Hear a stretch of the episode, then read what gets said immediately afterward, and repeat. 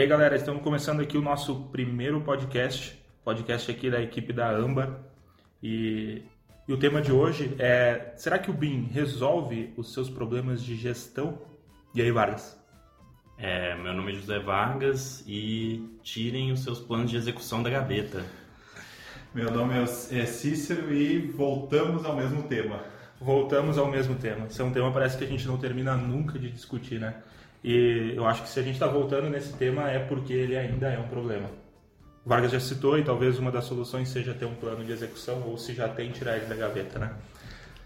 Vamos lá. A gente listou alguns dos problemas que parecem ser problemas de gestão que já existiam ou existem no processo de projeto de hoje e que a gente acredita que o BIM não vai resolver esses problemas. A gente vai discutir aqui, pode ser que essa opinião mude e a gente espera que vocês também consigam, junto com a gente, chegar a alguma conclusão. Eu enxergo que, como projetista que já fui, eu acho que a gente tem um certo problema, que é a gente não ter bem definido quais são os nossos entregáveis, né? Ou melhor, a gente não tem muito bem definido e talvez por uma cultura de mercado quais são os nossos escopos e qual é o produto que a gente está se envolvendo, né? E na opinião de vocês, vocês acham que o BIM resolve esse problema ou ele vai agravar esse problema? É, eu acho que a questão é quando a gente fala de BIM, né? A gente fala de BIM management, que está muito focado no, na gestão dos modelos, né?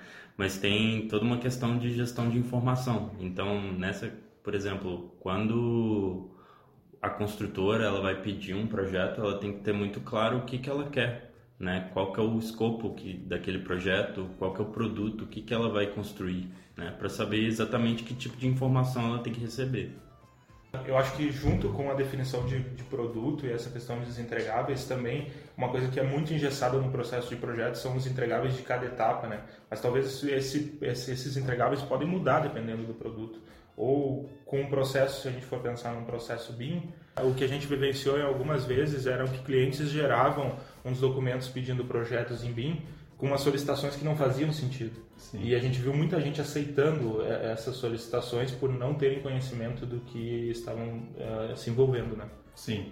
É, um, um, uma, uma das coisas ruins é tirar da gaveta um plano de execução BIM, mas errado e tirar aquele plano e difundir aquele plano e sair. Isso que aconteceu no início, né? Foi, foram feitas cópias, na verdade, de planos já existentes, mas sem adaptar aquele escopo específico que era o que a gente estava falando no início. Né? Sim, era como se existisse uma uma receita que se aplicasse a qualquer tipo de projeto, né? Foi isso que a gente viu. Né? E também uh, planos de execução BIM sendo montados talvez por pessoas que não tivessem um pleno conhecimento do que estavam se envolvendo. Então, é, uh, isso envolve muito na definição de produto, na definição de escopo. Eu já vi muitos termos de referência pedindo projeto em BIM que literalmente estava escrito isso, né? Eu quero um projeto em BIM. E aí depois tem, tinha lá, quero um 4D, quero 5D, quero um projeto 6D. Sim. Né? E sem uma definição nada clara do que é aquilo e até a pessoa que escreveu nem faz a menor ideia do que, que, do que, que seja isso. E isso a gente tem que fazer um paralelo para as duas partes, né? tanto para o contratado quanto para o contratante. Porque eu, como projetista, eu também tenho que saber o que eu entrego para eu poder questionar e validar se eu consigo atender aquele escopo, né? Então, é, faz da parte do contratante ter muito bem claro o que ele precisa, mas também o projetista tem que saber quais são as limitações dele, até onde ele consegue ir para atender aquele escopo, né? O projetista tem que ajudar na provocação, ou seja, a construtora entrega um escopo e ele tem que saber avaliar aquele escopo e provocar a construtora por mais informações também. Não é simplesmente aceitar um escopo e começar a trabalhar em cima daquilo, sabendo que muitas vezes ela tem um escopo diferente interno ou um entregável diferente, né? Então é questionar e chegar a um ponto determinante entre as duas. Né? Se não ter o medo de perder o cliente ou perder o projeto por isso, questionar o escopo, né? É, exatamente. Algo que também é comum a gente ver no, no mundo de projetos de hoje são os entregáveis em cada etapa, né? Uma etapa de projeto.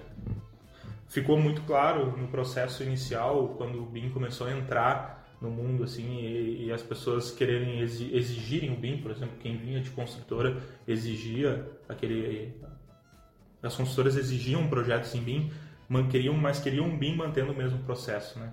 Tu acha que isso é válido? Acha que um processo BIM ele vai corrigir alguns problemas ou ele pode agravar esses problemas? Eu acho que também isso começou sendo muito pedido assim, o BIM como produto final, né? Então, faça um projeto para mim e no final me entregue um modelo. Então, se o projetista ia fazer o projeto em 2D e aí depois no final do projeto ia entregar um modelo BIM, né, entre aspas, era um problema dele. E a construtora ela não queria saber de, de mudar o que ela ia receber, ela ia continuar querendo receber planta, corte, fachada, etc. Né? Então, se a construtora ela não muda também a forma de re receber informação, que agora ela é justamente aquilo que você falou, né? Por que, que numa determinada fase de projeto eu peço cotas? Porque eu quero ter dimensões dos ambientes. Só que quando eu estou recebendo um modelo, eu tenho uma forma diferente dessa comunicação vir. É só um meio diferente, mas eu tenho a mesma informação. Sim. A necessidade da construtora, do cliente, no caso, não é a cota. A necessidade dela é uma informação de dimensão. A cota era o meio para se chegar nisso porque o projeto era em 2D. É uma forma de representar. E vocês acham que num processo BIM realmente muda os entregáveis numa fase inicial de projeto? Eu acho. É que para mim os entregáveis dependem da maturidade de quem vai receber. Então começa por aí. A consultora tem uma maturidade suficiente para receber um modelo e ela mesma tirar cotas, ela mesma tirar informações que estão disponíveis ali, sim, é um tipo de entregável. Então, eu posso colocar numa nuvem aquele modelo, ela vai receber aquele modelo e vai tirar as informações necessárias e vai pedir as correções através de uma outra nuvem, ou seja, existe um, uma definição de escopo, existe uma definição do que vai ser entregável. Agora, se ela não tiver maturidade, tem que ser trabalhado daí junto. Daí aí começa a complicar um pouquinho o recebimento disso. E vocês acham que a construtora tem que se adaptar 100% a um novo processo ou ela pode fazer isso gradualmente? Nesse caso, eu não estou preparado para visualizar um modelo, não tenho capacitação ainda, mas eu quero um projeto em BIM. Eu, eu... O que vocês acham? Acham que a consultora tem que estar preparada 100% para receber isso ou o cliente pode propor uma metodologia e ir fazendo isso gradualmente? Eu acho que pode, a gente até conversou ontem na, na Concrete Show, né? Aí acho que fica bem datado o programa. É, com, a, com uma projetista que ela fazia vídeos né, de navegação do modelo, uhum. mostrando informações. Então, por exemplo, para quem ia orçar, o projeto olhava o vídeo onde estava sendo consultadas as informações. Para quem vai fazer análise crítica, tem um outro vídeo mostrando outros aspectos do modelo. Ela agregava valor ao trabalho dela. Sim, sim. E, e ao mesmo tempo ela acabava educando o cliente dela, né? Uhum. E provocando também, isso que eu acho mais interessante. Provocar de num vídeo tá ali a informação, só que ele quer a informação que está do lado. Bom, então corre atrás para saber como busca essa informação, né? Essa, essa provocação é interessante. Porque às vezes quem está recebendo esses entregáveis, ele não participou do processo inicial. Porque, vamos pensar assim, tem o setor de projetos. Quem contrata foi o setor de suprimentos, foi para o setor de projetos. O setor de projetos, sim, teve a capacidade ou teve, teve mais próximo dos projetistas para ver a evolução. O projetista vai lá no escritório dele, mostra o modelo BIM, mas quem está no setor de orçamento, que é a segunda parte, ele está recebendo aquilo já pronto e já internamente. Ele não está recebendo aquele modelo do projetista, ele está recebendo o modelo vindo de dentro da construtora do setor anterior a ele. Então, ele acaba sendo um pouco, ficando um pouco mais isolado. E aí, quando a gente vai caminhando na cadeia, depois vai para o setor de planejamento, depois vai para a obra. A obra está lá longe e acaba não recebendo, não recebendo aquele feedback inicial dos projetistas e não tendo até a capacidade de abrir um modelo e, e manipular ele, porque ele está muito distante da realidade inicial que era o projetista. Né? E, se, e se a gente começar a trabalhar esse vídeo permear por toda, existe uma provocação e uma curiosidade realmente como como eu vou manipular isso. Alguém está manipulando, então eu também quero. Né? Sim, na verdade o modelo ele possui informação, mas não era a informação necessária para um determinado setor de projeto que não participou lá no Sim. início desse questionamento. Então, se for pensar, isso é um problema de gestão interna e que o BIM, na verdade, não resolveu nada. Né? Talvez ele agravou o problema porque os projetistas já trabalharam, chegou numa etapa de projeto que seria a orçamentação e o modelo não vai ser utilizável dali para frente. Sim. É, esse é um problema. O que é o entregável para o setor de projetos é o projeto. E aí a segunda cadeia, que é o orçamento, é o quantitativo, mas e quem extrai? Então volta o projetista ainda a continuar muito próximo ou o setor de orçamentos entrar antecipadamente para estar tá junto na cadeia desde o início, né? Eu acho que uma coisa bem legal que o, que o Jorge falou é que o projetista ele tem que ver e provocar o cliente no que ele consegue atender. Né? Então, a questão do, do problema de gestão aí é ter bem claro, de forma bem objetiva, de qual é a informação que eu estou recebendo. Uhum. Né? E a maneira que eu estou recebendo, se é via um papel, um projeto, ou se é via um modelo com a informação embutida nele. E aí, se essa maneira de transmitir informação muda, qual que agora é a maneira de eu consultar ela? Mas se for pensar, vamos fazer uh, um paralelo com a metodologia usada hoje, que é o CAD. Esse mesmo problema já deve existir hoje. Sim. E então não é uma mudança de te uma, uma tecnologia nova que vai fazer com que esse problema seja resolvido. Na verdade, o que a gente precisa é, como empresa é ter o nosso fluxo de trabalho, nossos, nossas necessidades bem documentadas para que em qualquer tipo de, de, metodologia de trabalho isso funcione. Uhum. É que talvez no CAD se deu um jeito, né, um jeitinho brasileiro de resolver essas questões, talvez por meio de planilhas ou até coeficientes questionáveis para chegar a algum determinado resultado. Então, implantar uma metodologia BIM, um fluxo de trabalho BIM, não é o meio para o qual vai se resolver esse problema.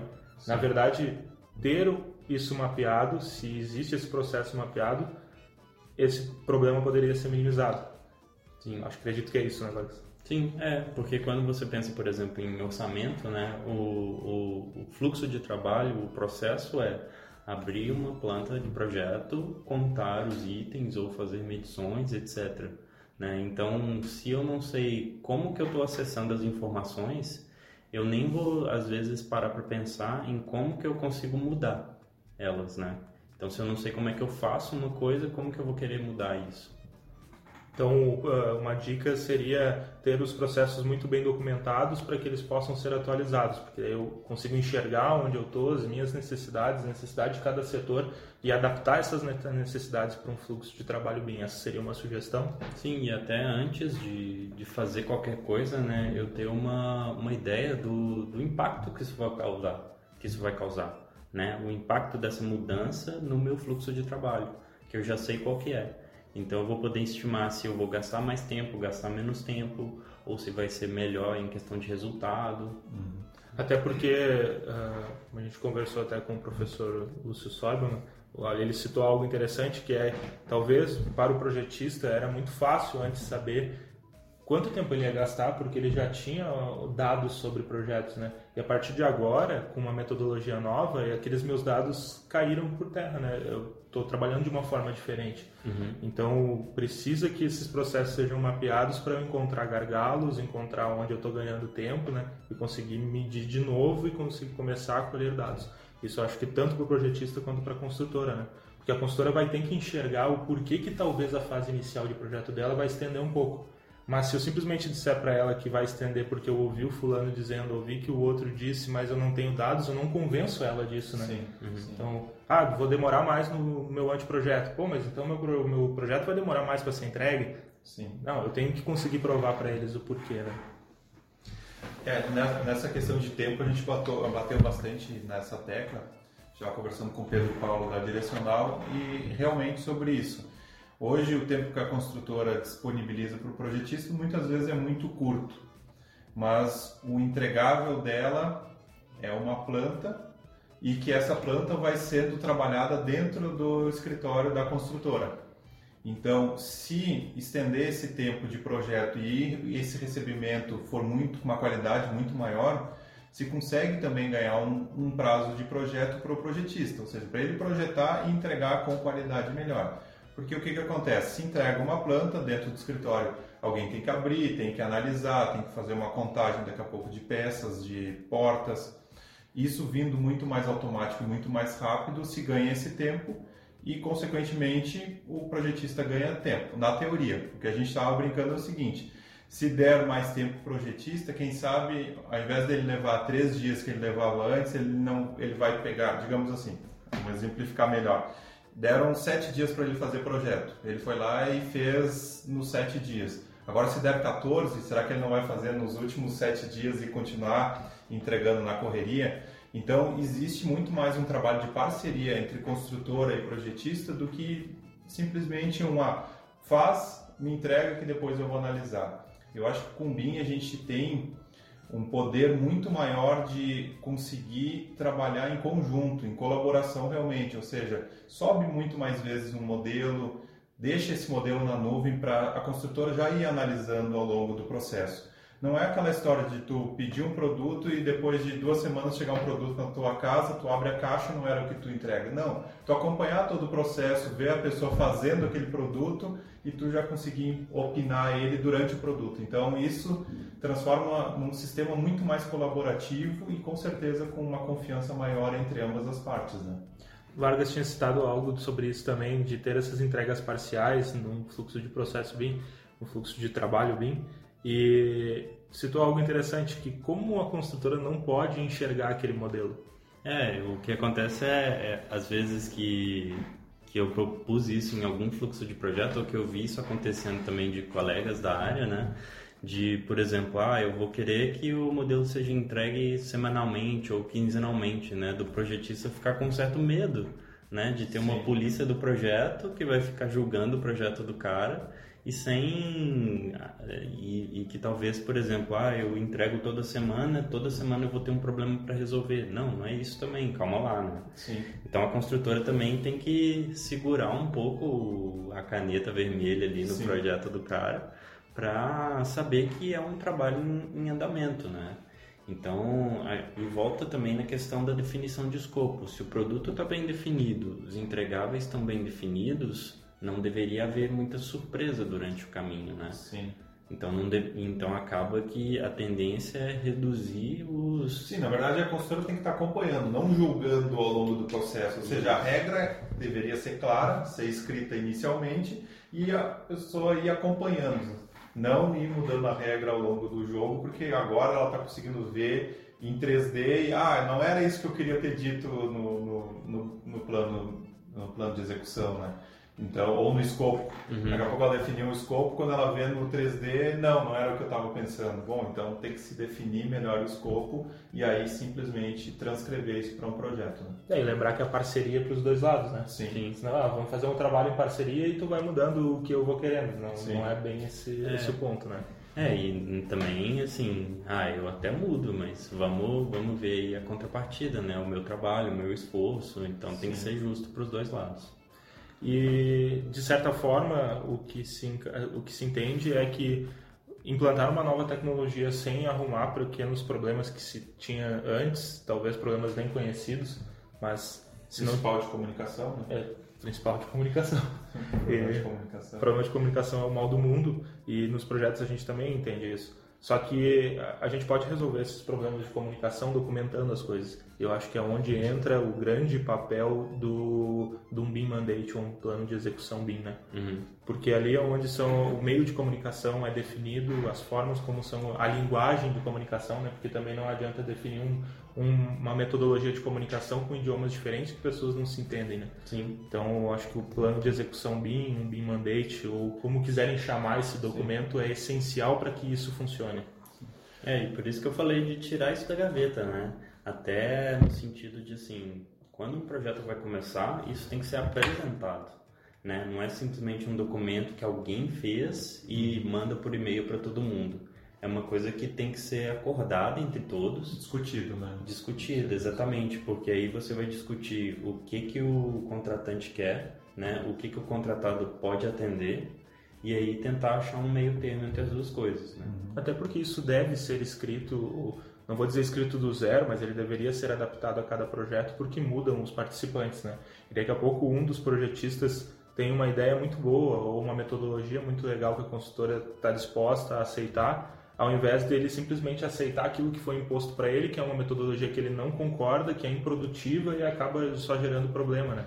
Sim. Então, acho que a gente já conversou uma vez sobre isso e o plano de execução BIM ele não é algo que vai feito, ser feito uma vez e vai ficar para sempre daquela forma. Né? Ele deve ser questionado por todos que estão envolvidos, uhum. mas também ele não pode ser questionado se ele ficar dentro da gaveta. Sim, e é uma coisa assim que deveria surgir antes de até contratar os, os projetistas, né? Um documento que até serve como balizador uhum. para quando o projetista for fazer uma proposta de, de projeto, de estratégia, né? é, é um documento para ele ler e ver se ele consegue atender. Sim. E aí, por exemplo, ele, ele poder também barganhar, né? De poder falar assim, olha, isso eu consigo atender, mas isso por um outro lado não. E aí o contratante pode, pode ceder ou não nessa demanda. Sim. Então eu vou refazer a pergunta inicial e eu gostaria que, se pudesse, vocês dessem a opinião e ao mesmo tempo uma dica relacionado a, a esse problema. O BIM resolve os problemas de gestão? Eu penso que não, porque os problemas de gestão estão acima da alçada do BIM, né? O, o, a gestão ela é uma base para gestão do BIM. Então, se você não tem gestão de processos, de fluxo de trabalho, de carga de trabalho, de distribuição de tarefas, de responsabilidades dentro de um projeto, você não vai conseguir fazer as mesmas coisas aplicado ao BIM, aplicado à tecnologia, aplicado aos fluxos de trabalho, aplicado aos modelos. Para mim também não, mas o BIM é, digamos, um acender de luzes para os erros que estão acontecendo. Então ele faz com que a gente veja muito mais fácil o erro do fluxo que está acontecendo, até dos procedimentos de internos da construtora de definição de escopo, de definição de planejamento, de execução e do projetista também, de, dos seus entregáveis. Então, ele é o potencializador de mostrar o que estava errado antes. Uhum. E um facilitador para arrumar, para mim. Porque está ali, está muito mais à mostra, a informação é muito mais democrática, as pessoas conseguem acessar muito melhor e conseguir discutir em cima dele. Então, para mim, ele não é o, o solucionador, mas ele é um potencializador para a solução. Eu também acho que ele não resolve os problemas, mas ao mesmo tempo eu acho que as pessoas podem aproveitar o espírito de mudança né, que, que traz e aproveitar, ó, já que nós vamos mudar uma, usa o BIM como desculpa, então, né? Já que a gente vai mudar a plataforma ou vamos mudar a metodologia, vamos rever os fluxos, sabe? Vamos questionar os projetistas, vamos questionar a área de orçamento, planejamento, ver quais são as necessidades dele. Sim. Porque é uma coisa que eu sempre digo que o BIM ele só funciona quando a gente vê benefício para nós primeiro.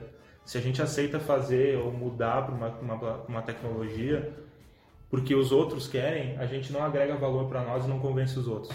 Então, acho que aproveitar a mudança que está rolando no mundo de projetos e usar isso como desculpa para melhorar processos, eu diria assim que sim, o BIM ele pode resolver os problemas, mas usado como desculpa e não ele como uma ferramenta aplicada ou uma metodologia nova, né? Ele usado como desculpa, ele seria muito bom para conseguir rever os processos internos. Não, isso é isso é muito interessante. Várias construtoras que a gente teve contato que, ao invés de começar com uma implantação de software e cursos, sair todo mundo correndo, elas começaram a olhar internamente e foram criar seus planos de execução. Na hora de criar seus planos de execução, elas viram que o processo delas não estava tão bom. E aí elas pararam tudo e começaram a fazer o processo. Hoje eu diria que a gente tem assim uns três, quatro exemplos disso acontecendo e que para mim são os melhores casos, realmente. Primeiro arrumou a casa, na verdade primeiro tentou fazer a mudança, viu que estava desarrumada a casa, arrumou a casa e depois fez a mudança. Então ficou muito mais fácil, né? Então uma analogia para a tua, tua mudança é querer mudar de casa, tá tudo espalhado e não tem como juntar. Sai abraçando roupa, sai abraçando móveis, tudo e vai ser ruim fazer a mudança. Ao invés de ir lá, encaixota tudo, bota tudo bonitinho, nomeia e aí sim faz a mudança, né? Muito mais e fácil. durante a mudança ainda dá para achar coisa que não se usa e botar fora, né? Também, também, ou doar. é, me veio uma imagem na cabeça que é quando você tá com a calça, calça baixada e tenta correr, levantando a calça. Então, assim, é tentar arrumar uma coisa enquanto faz outra, né? Você vai cair no chão e esborrachar, cara. E pra calça não cair, talvez você tenha que parar e investir em um cinto, né? Sim. E daí ela não cai mais. Tá, vamos parar com essa analogia, senão a gente não sai mais daqui, né? Então, então o BIM é um cinto que segura a calça do processo. É, para poder fazer a mudança. Então, uh, acho que a gente discute, eu acho que essa é a ideia. Talvez a gente não chegue a uma conclusão de fato, né? Uh, até porque não existe uma solução que vai ser igual para todos. Mas eu acho que alguns pontos que a gente levantou aqui são interessantes de serem listados. Que é interessante que, que o cliente ou o projetista ou os dois tenham muito bem definidos os seus processos, né, para que eles possam ser analisados não só pela diretoria, mas por todos e possam ser questionados estar disposto à mudança, e aproveitar essa mudança para rever conceitos internos. Investimento, é necessário um investimento para que isso saia do lugar. Pelo e, menos de tempo, né? Pelo menos de tempo. E que a gente tenha definições de escopo e produto de ambas as partes e que eles devem ser questionados, como o Cícero falou, que a gente citou, não, não precisa ter medo de questionar né, um escopo ou um produto que está sendo proposto, porque você vai ter medo talvez de perder o projeto, né? Mas questione, porque isso é uma transparência e mostra uma parceria. E a dica inicial do Vargas, tirem da gaveta os seus planos de execução BIM, porque um plano de execução BIM, por menor que ele seja guardado, ele não vai fazer efeito. É, e o, o, plano de execução BIM, ele basicamente ele tem quatro passos, né? É objetivos, usos, processos e tecnologia. Então, assim, tecnologia é uma das coisas, né? As Sim. outras são muito questão de definição de para que que eu estou fazendo aquilo, uhum. né? Então é isso. Esperamos que tenhamos contribuído de alguma forma com a nossa experiência e comentários. Esperamos então que tirem sim os planos de execução BIM. Então, esse foi o nosso projeto piloto de podcasts. Espero que a gente consiga contribuir de alguma forma com conhecimento e que de alguma forma a gente também ajude a todos que nos acompanham em as diferentes plataformas, seja por meio do webinar ou podcast, e também nos tragam de alguma forma assuntos que a gente possa debater. É sempre bom, ou até solicitação de participantes, né? A gente está aberto a receber participantes e trazer conhecimentos específicos para que possam ser discutidos aqui.